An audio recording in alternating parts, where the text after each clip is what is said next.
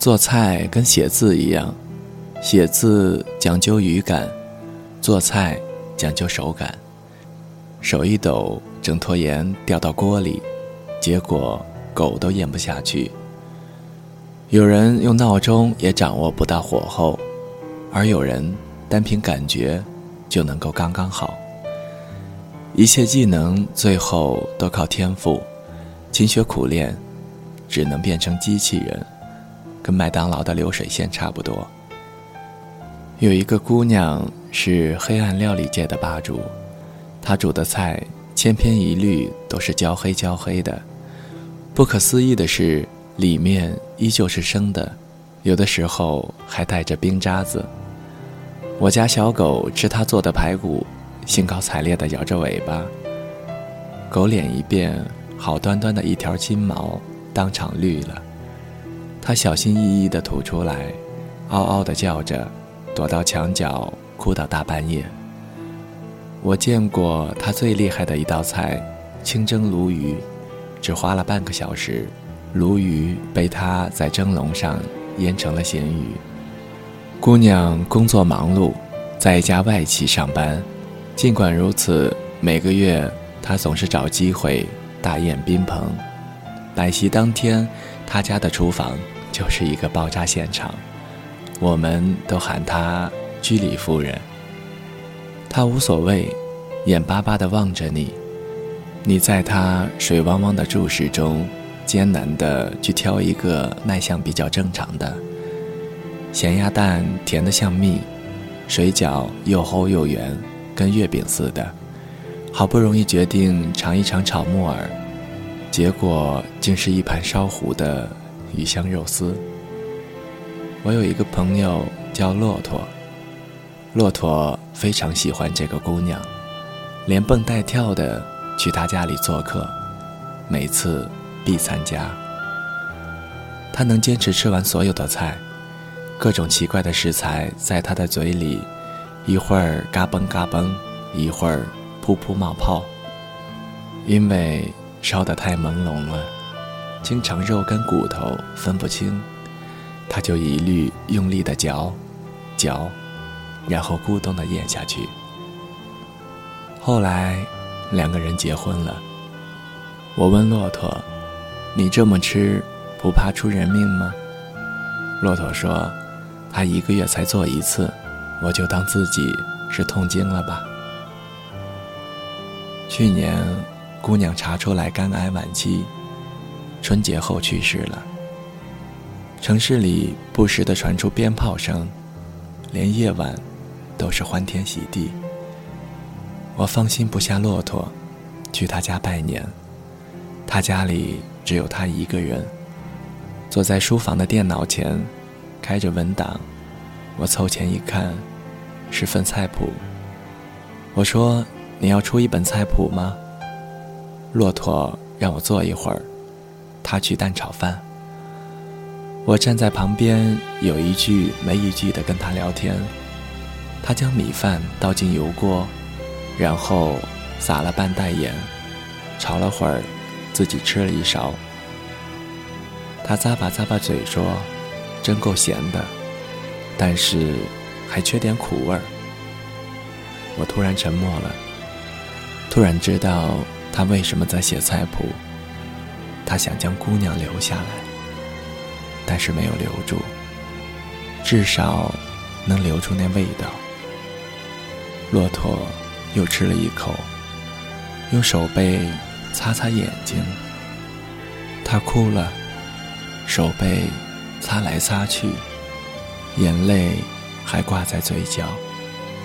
他说：“我挺幸运的。”找了一个做菜独一无二的太太，她离开我后，能留给我复习的味道，真多。她说，还缺点苦味儿。你说那苦味儿是炒焦炒出来的，还是索性有什么奇怪的佐料？他说，你看电视吧，我继续写菜谱。我说，要不我们去喝茶。他说不了，我怕时间一久，我会将他的做法忘记，我得赶紧写。我的眼泪差点涌出眼眶。后来我劝他，老在家里容易难过，出去走走吧。他点点头，开始筹备去土耳其的旅行。然而一去许久，我曾经想打电话给他，但是打开通讯录，就放下手机。他是带着思念去的，一个人的旅途，两个人的温度。无论去到哪里，都是在等他。那么，也许并不需要其他人的打扰。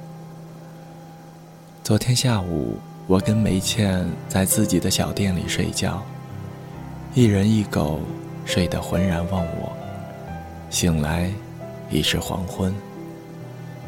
骆驼推开木门，走了进来。我很惊奇。你怎么找到这儿的？他说：“人人都知道这里。”我磨了一杯咖啡给他，得意地说：“我不会拉花，所以我的招牌咖啡叫做无花。”骆驼喝了两杯，我说：“再喝就睡不着了。”他说：“睡不着，就明天再睡吧。”聊了许久。骆驼真的是去了土耳其，因为姑娘向往伊斯坦布尔，最大的愿望就是学会做那里的食物。骆驼想去尝一尝，这样就可以在梦里告诉那个姑娘。骆驼说：“只有你没有打电话给我，大家都劝我别想太多。”会走不出来，这样太痛苦。可是走不出来又有什么关系呢？我喜欢这样，我过得很好，很开心。我只是改变了自己的生活方式，而且我的菜谱快写完了。我发现他会做的菜可真多。骆驼喝了好多的酒。醉醺醺的看着台灯，说：“我有天看到你的一段话，觉得这就是我现在的人生，我很满足。这个世界美好无比，全部是他不经意写的一字一句，留我年复一年的朗读。”他站到书柜边，摇摇晃晃找了半天。把我的书挑了出来，撕掉了扉页，写了歪扭七八的一行字，贴在了小店的墙上。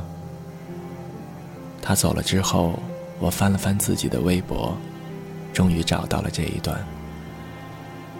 我觉得这个世界无比美好，晴时满树开花，雨天一湖涟漪，阳光席卷城市。微风穿越指尖，入夜每个电台播放的情歌，沿途每条山路铺开的影子，全部都是你不经意写的一字一句，留我年复一年朗读。这世界是你的遗嘱，而我是你唯一的遗物。